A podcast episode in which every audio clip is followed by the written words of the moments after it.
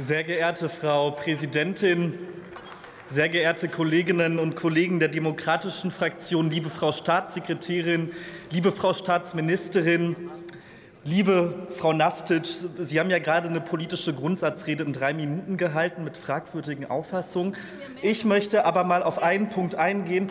In einer Zeit, in der die Frauen im Iran um ihre Freiheit kämpfen und eine Revolution begonnen haben und Deutschland diese Situation vor den UN-Menschenrechtsrat gebracht hat. In so einer Situation erdreisten sie sich bei einem anderen Thema feministische Außenpolitik als bigott zu bezeichnen. So viel zu ihrer angeblichen Solidarität mit der Revolution im Iran. Das ist ungefähr so konsequent wie Ihre Enthaltung im Menschenrechtsausschuss zu dem Thema.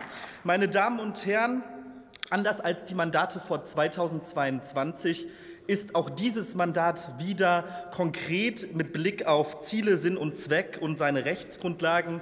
Der Kapazitätsaufbau von Küstenwachen bei Anrainerstaaten ist Gott sei Dank nicht mehr Teil des Mandates. Man muss sich mal vorstellen, was damit vor 2022 eigentlich möglich gewesen wäre. Damit wäre möglich gewesen, die Küstenwache von Assad aufzubauen. Damit wäre möglich gewesen, möglich gewesen die Küstenwache von Libyen auszubilden. Wir stärken mit diesem Mandat die Sicherheit im Mittelmeerraum, aber wir stärken die Sicherheit im Mittelmeerraum im Einklang mit unseren Werten.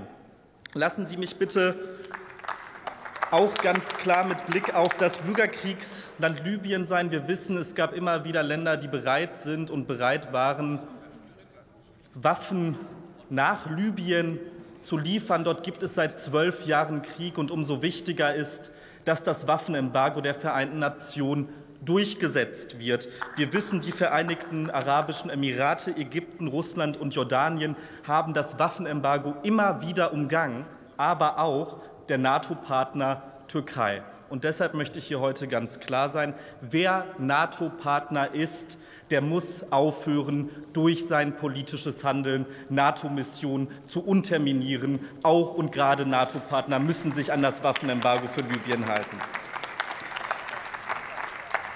Wenn wir, meine Damen und Herren, über die Sicherheit im Mittelmeer sprechen, dann sollten wir nicht unerwähnt lassen, dass letzte Woche 60 Menschen im Mittelmeer ertrunken sind.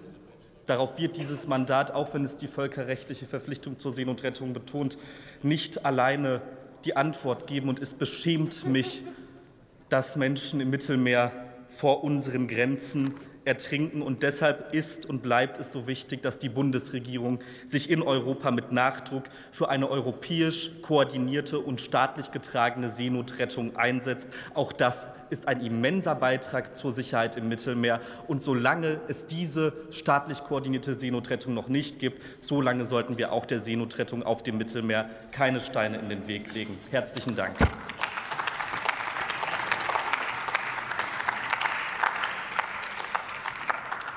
Der Kollege Markus Grübel hat das Wort für die CDU-CSU-Fraktion.